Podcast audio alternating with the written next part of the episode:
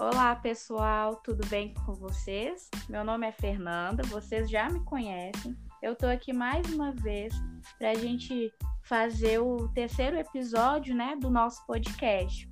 Hoje nós estamos aqui com um convidado muito especial, que é o Matheus. Ele é da área jurídica. E a nossa pergunta norteadora hoje é: psicologia jurídica, posso atuar na área jurídica organizacional simultaneamente? Se apresenta um pouquinho para a gente, Matheus. Boa noite, pessoal. Primeiramente, quero agradecer aí, né, a Sabrina e a Fernanda pelo convite para poder aí, né, trazer um pouco de informação e conhecimento para vocês através desse podcast riquíssimo. Agradecer também por elas se, propus, se proporem aí a levar esse conhecimento para vocês, já que é um conhecimento, né, que pode ser dúvida de muitos e que infelizmente as faculdades não acabam explorando. Então, muito obrigado, meninas, por também proporcionar aí aos ouvintes né, um conhecimento diferenciado.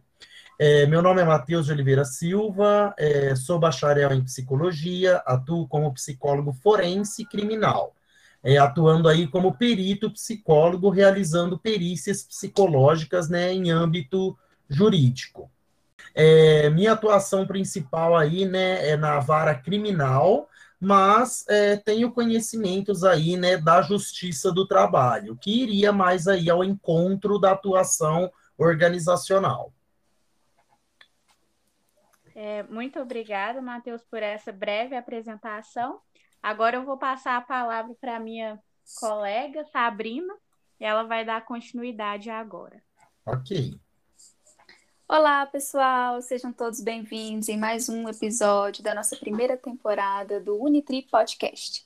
Matheus, seja bem-vindo. Mais uma vez eu agradeço por você ter aceitado o nosso convite em meio à sua agenda lotadíssima para poder contribuir um pouco com o seu riquíssimo conteúdo. Então vamos lá. A gente separou aqui algumas perguntinhas, né, as mais cobiçadas pelo nosso Instagram, e eu vou começar pela primeira como a área jurídica ela contribui para a organizacional?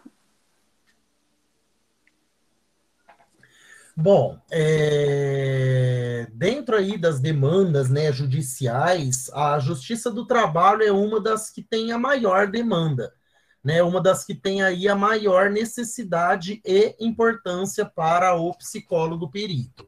Como sabemos no Brasil, né, as causas trabalhistas aí imperam, né, as causas judiciais. E na maioria das vezes, né, elas vêm a demandar né, de, da atuação de um psicólogo. Na, nas demandas aí que envolvem, por exemplo, acidentes de trabalho com danos psicológicos, ou então demandas aí que precisem de uma avaliação psicológica em casos que vai envolver abuso moral, nas relações de trabalho, por exemplo, de estresse laboral, o desenvolvimento ou desencadeamento de síndromes psíquicas decorrentes das relações de trabalho. Então, são demandas e queixas muito comuns nos processos trabalhistas. E quem melhor para poder avaliar e levantar essas questões, né, para subsidiar a decisão judicial do que um psicólogo e principalmente um psicólogo organizacional. Não que outros psicólogos fora da área organizacional não poderiam, né, realizar esse tipo de perícia. Mas todo tipo de perícia, seja em qual vara for, ela vai necessitar aí de um conhecimento um pouco mais específico.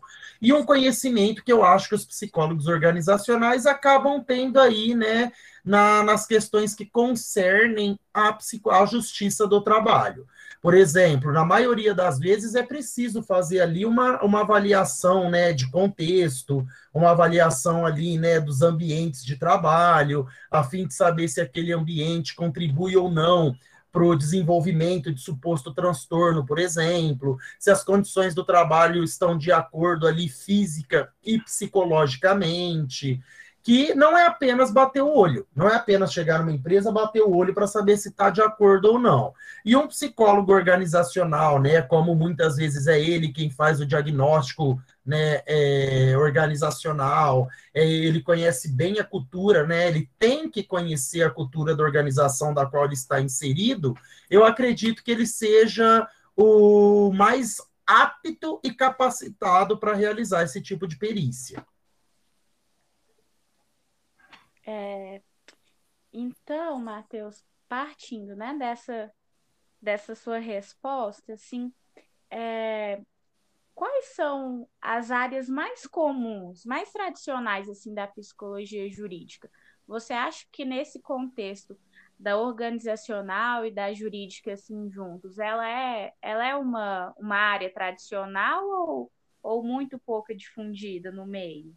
Não, não, é uma das, das varas, digamos assim, né, que mais tem demanda. Eu posso falar que as que mais têm demanda ali, né, de perícia psicológica é a vara da família e sucessões, infância e juventude e justiça do trabalho. A vara criminal até tem, mas bem menos do que essas três. Então, né, a justiça do trabalho, ela demanda tanto quanto as outras. Nossa, ah, e é ah, muito sim. bom saber disso, porque a gente não faz a menor ideia. Pois é principalmente a área trabalhista. A gente pensa assim, não, nem vai ter, não vai ter serviços para fazer nessa área. Eu, eu fiquei surpresa com, com a resposta do Matheus, sinceramente. Porque, é igual ele falou no início, a gente vê tão pouco isso na faculdade que a gente não tem noção de, das áreas aí que a gente pode atuar. E puxando um gancho na sua própria, nesse próprio comentário seu, Fernanda, eu queria perguntar para o Matheus quais as áreas que o psicólogo jurídico pode atuar. Já que assim, a gente não tem muita noção, a gente sabe o básico, a gente, o básico que, que eu quero dizer é a área da família, mas a gente não sabe o qual vasto é esse campo, o quanto que nós podemos explorar. Sim. É, vamos lá. A psicologia jurídica ela se subdivide em cinco sub-áreas, tá?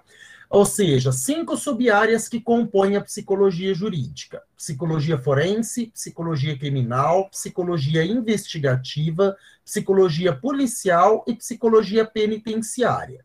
Né? Estamos aqui hoje falando da forense, que vai envolver aí, né, a, justiça do trabalho, ou seja, psicologia forense é todo o trabalho realizado ao Fórum de Justiça. Daí o nome forense. E a Justiça do Trabalho, a vara trabalhista, faz parte do fórum. Ou seja, o trabalho do psicólogo na vara do trabalho, ele é um trabalho forense. Ao contrário do que todo mundo acha que o forense está relacionado a crime e investigação criminal. É, então, dentro aí da forense, né, você também vai ter uma ramificação aí, né, de atuações por exemplo, na vara da infância e juventude, que vai envolver, por exemplo, perícias, né, que vão envolver violência contra criança e adolescente, que vai envolver aí, né, processos de adoção, é, que vai envolver aí, né, é, medidas socioeducativas, por exemplo, para adolescentes em conflito com a lei, é, na vara da família e juventude, né, a famosa questão da mediação de conflitos, é, avaliações né, em disputa de guarda, né, em casos que envolvam, aí, por exemplo, alienação parental. Na, no direito civil, por exemplo, a gente vai encontrar casos de interdição, que é quando aquela pessoa né, se encontra incapaz de exercer os seus direitos. Né? Todos temos direitos, mas a capacidade de exercê-los é outra.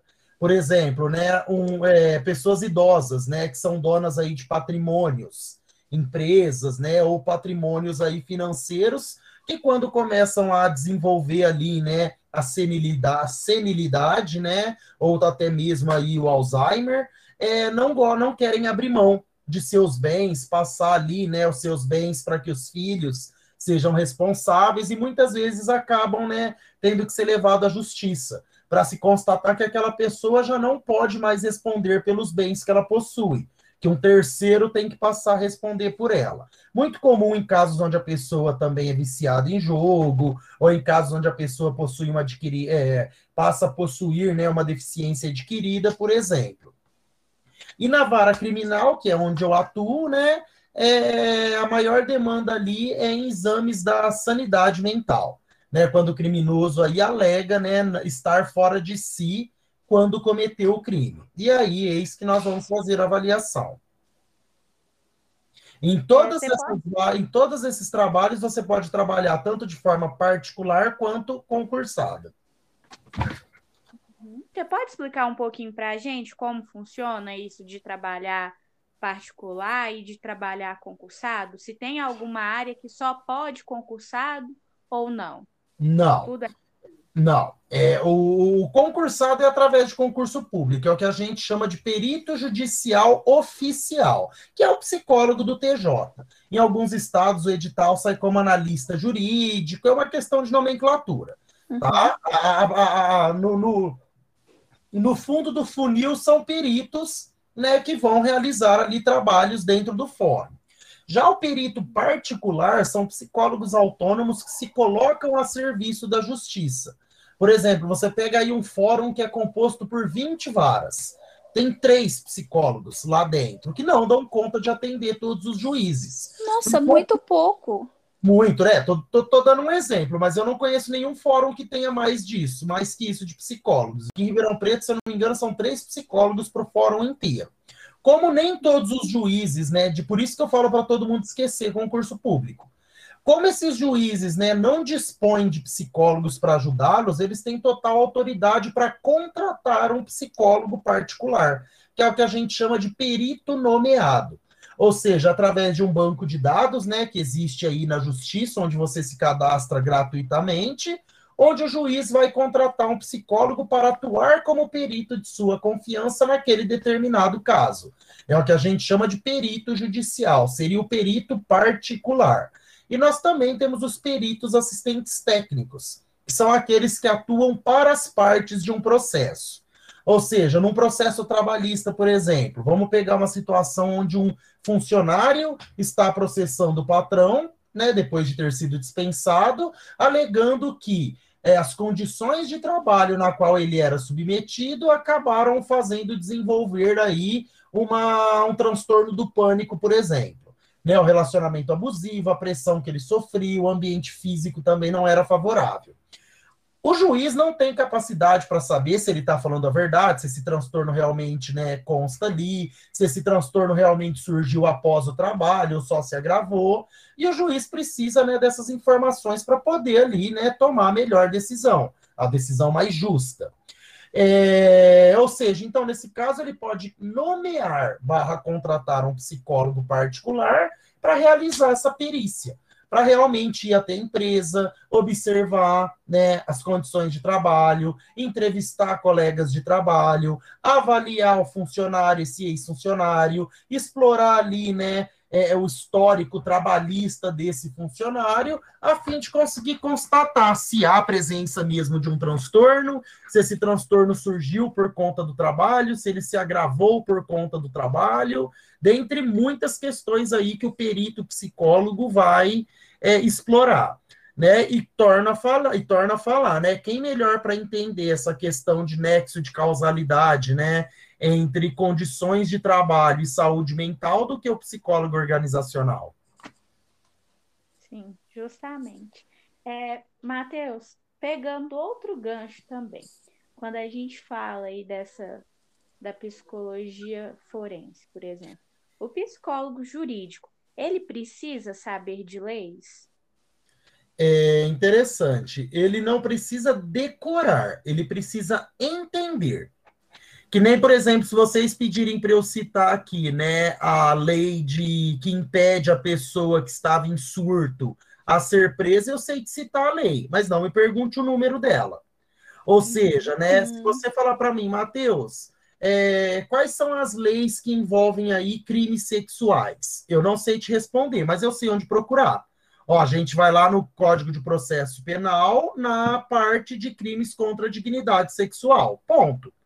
Se você perguntar para mim, ó, Matheus, qual que é a lei que fala sobre punição para o genitor que aliena a criança? Não sei te responder, mas sei a, a, lá no, no VADMECUM do direito civil onde achar. Então, o psicólogo ele não tem que decorar leis, nem o advogado decora, mas ele tem que saber onde encontrar aquilo que ele precisa.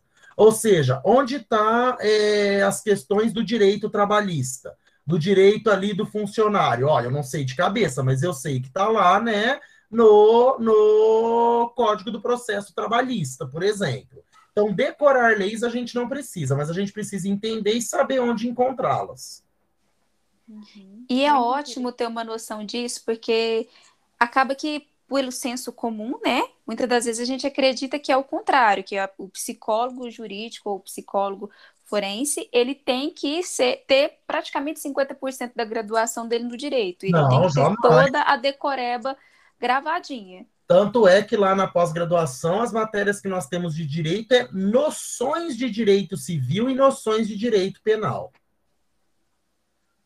Isso é muito bom saber isso. Muito bom mesmo, porque dá um Sei. norte maior. Exatamente, Fernanda. Porque aí a gente acaba tendo assim, como explorar a área. E eu acho que um, um dos pontos chaves que até você comentou conosco de não ter muita tem demanda, mas não tem profissional preparado para trabalhar na área jurídica. É isso, é a Exatamente. falta do conhecimento. É Exatamente. a falta do pessoal saber, olha, tem como você atuar, não é esse bicho de sete cabeças, também não é aquela coisa de série que você assiste. Eu acho que quanto mais informação a gente puder dar, mais a população pode se armar e começar a trabalhar. E temos é psicólogo formando, só está faltando se ingressar na área. Exatamente.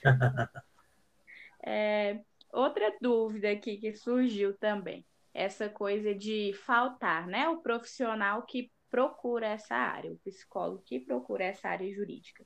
A pessoa precisa ser psicóloga para trabalhar com a psicologia jurídica ou tem técnicos, algum, algum outros profissionais? Boa pergunta, né? Felizmente para nós, é, infelizmente para nós e felizmente para os outros, é você não precisa ser psicólogo para trabalhar na área da psicologia jurídica. A única prática exclusiva do psicólogo é avaliação psicológica.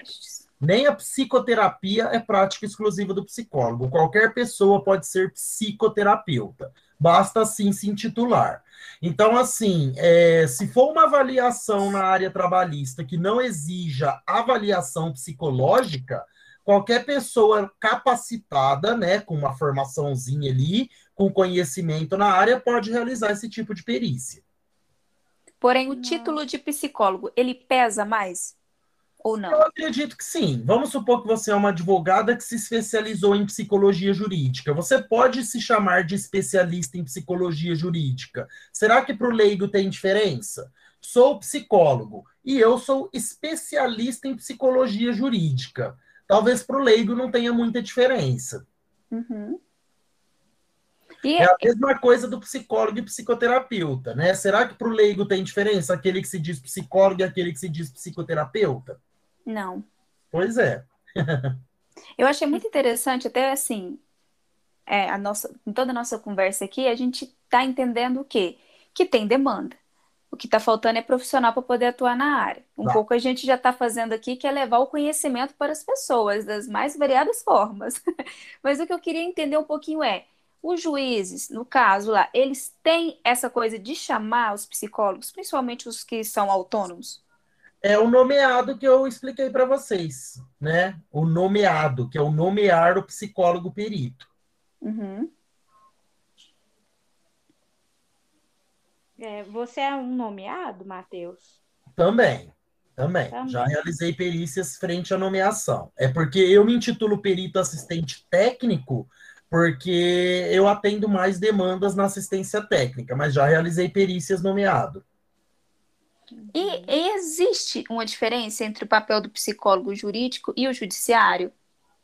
Não, né? Como eu falei, é tudo a mesma coisa, é uma questão de nomenclatura. Alguns profissionais mais desatualizados gostam de diferenciar psicologia forense, jurídica e judiciária. E é tudo a mesma coisa. A jurídica é o campo e as subdivisões são aquelas que eu citei para vocês. É porque alguns psicólogos mais antigos ainda utilizam o termo psicologia jurídica para definir a forense ou psicologia judiciária, mas é tudo a mesma coisa.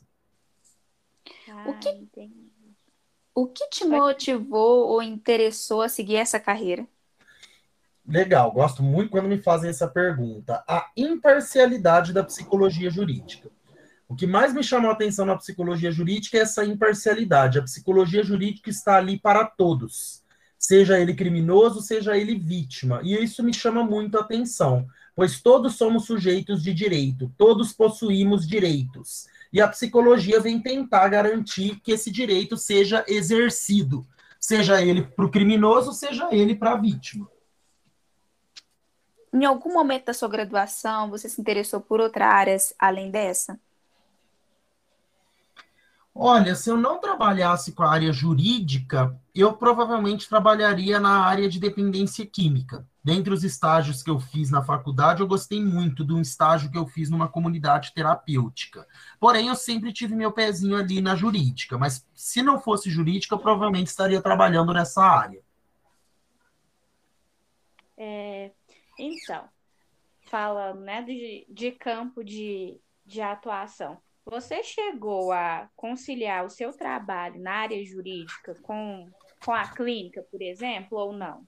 Sim, faço isso até hoje, né? Eu atuo na clínica também. Uhum. Você pode contar um pouquinho para a gente como que é essa experiência? Da clínica?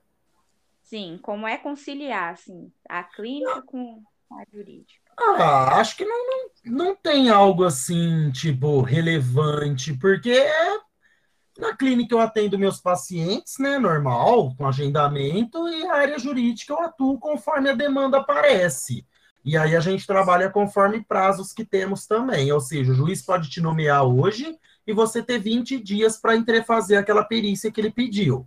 E aí o psicólogo, né, tem 20 dias, ele pode fazer tudo num dia só, se for possível, ou então ele pode estender o trabalho dele aí, né, nesses 20 dias. Então, o psicólogo aí realmente vai, né, manejar e controlar o seu tempo. Os horários na clínica são fixos, né? Se precisar remanejar um horário com o paciente, sem problema. Mas os horários da clínica acabam sendo fixos, os das perícias não. Porque a, a perícia vai depender né, de várias questões aí para saber onde e como ela vai ser realizada.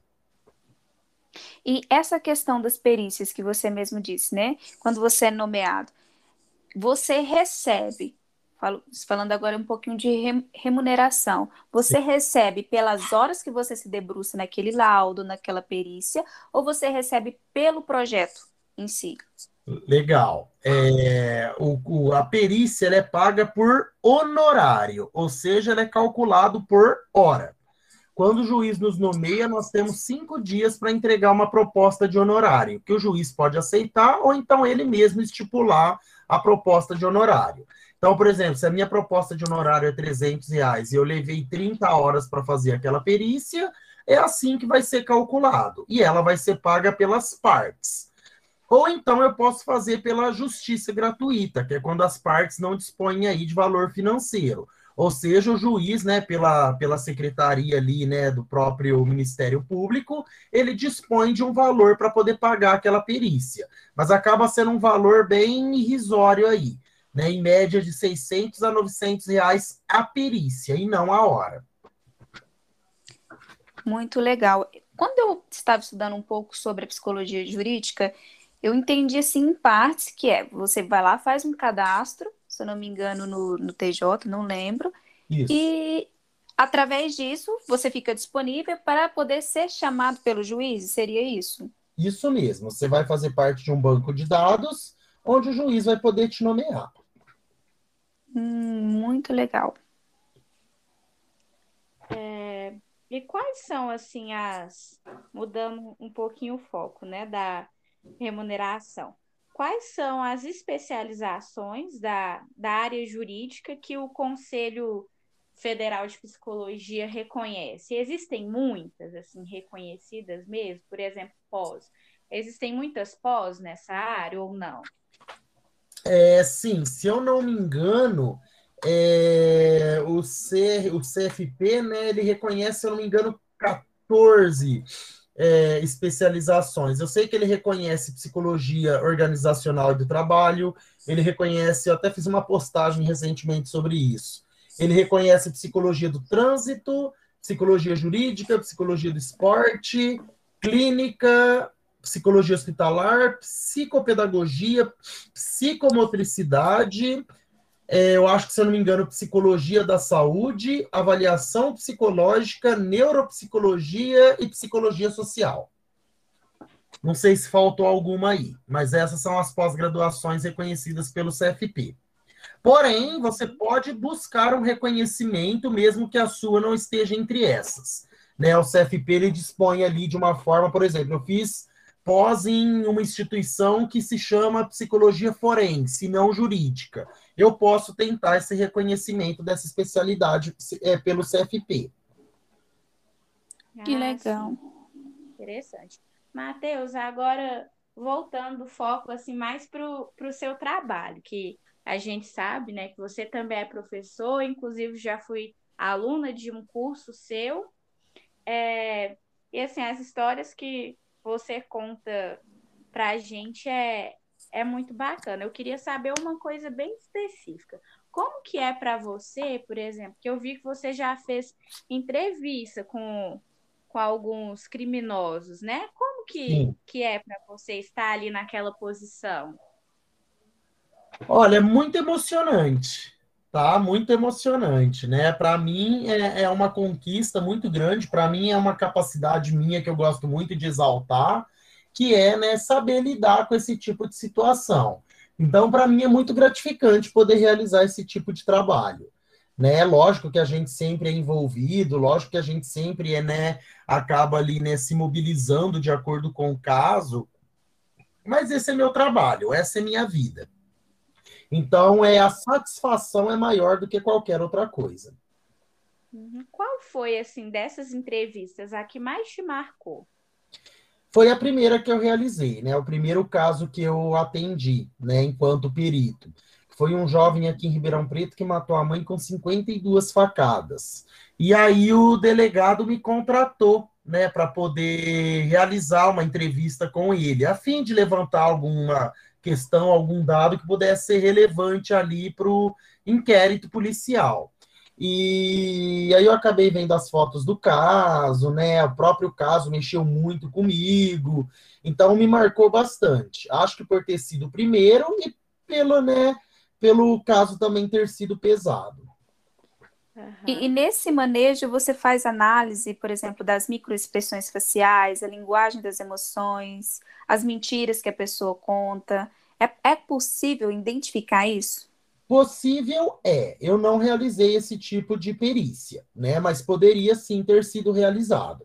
É porque, né, quando você vai fazer perícia de microexpressões e gestos, é, é bem mais é bem mais delicado, né? Você tem que filmar o depoimento, você precisa analisar o discurso, depois analisar né, a, a linguagem não verbal, e no caso ali não foi isso que foi demandado. Foi apenas uma entrevista ali psicológica mesmo. Mas uhum. esse tipo de técnica, esse tipo de perícia pode sim ser usado.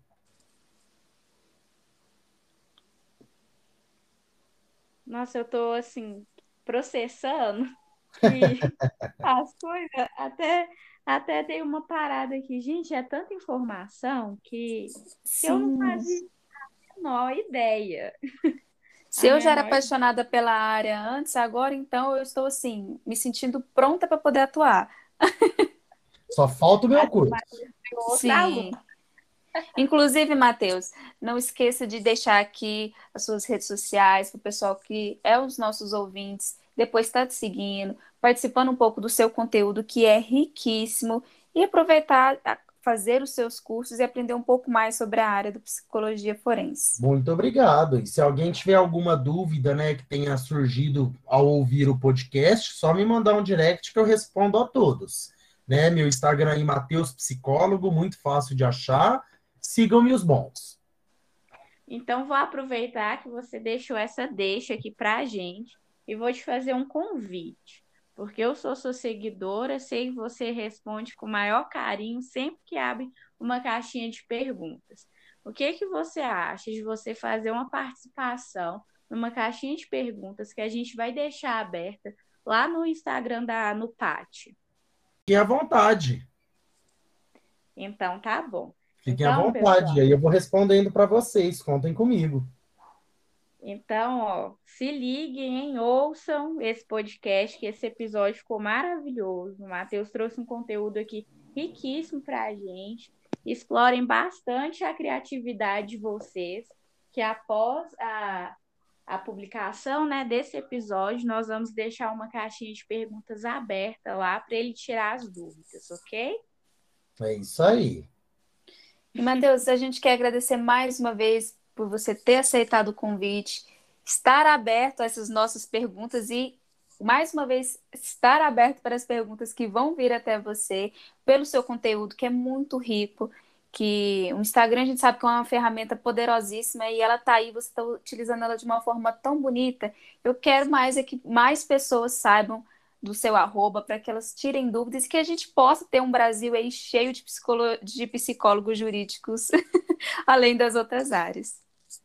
Muito, muito, muito obrigado a vocês, meninas, mais uma vez, pelo convite e por pro proporcionar aos ouvintes de vocês esse conhecimento diferenciado. É isso, pessoal. Gente... Nós ficamos por aqui, mas nesse episódio vou passar a palavra para Fernanda. Mas antes disso, não deixe de seguir uh, no PAT, que é o Núcleo de Psicologia Aplicada ao Trabalho, e ficar por dentro de todo o nosso conteúdo. Pessoal, muito obrigada, né? Obrigada à minha colega Sabrina também, obrigada ao Matheus, que assim trouxe esse conteúdo sensacional. Espero muito que vocês curtam esse episódio, compartilhem com os amigos de vocês e depois espero vocês dando uma passadinha lá no nosso Instagram, tá bom? Muito obrigada por serem os nossos ouvintes, por estarem aqui com a gente quinzenalmente às sextas-feiras e até a próxima. Um beijo, até, até a próxima. Tchau, tchau.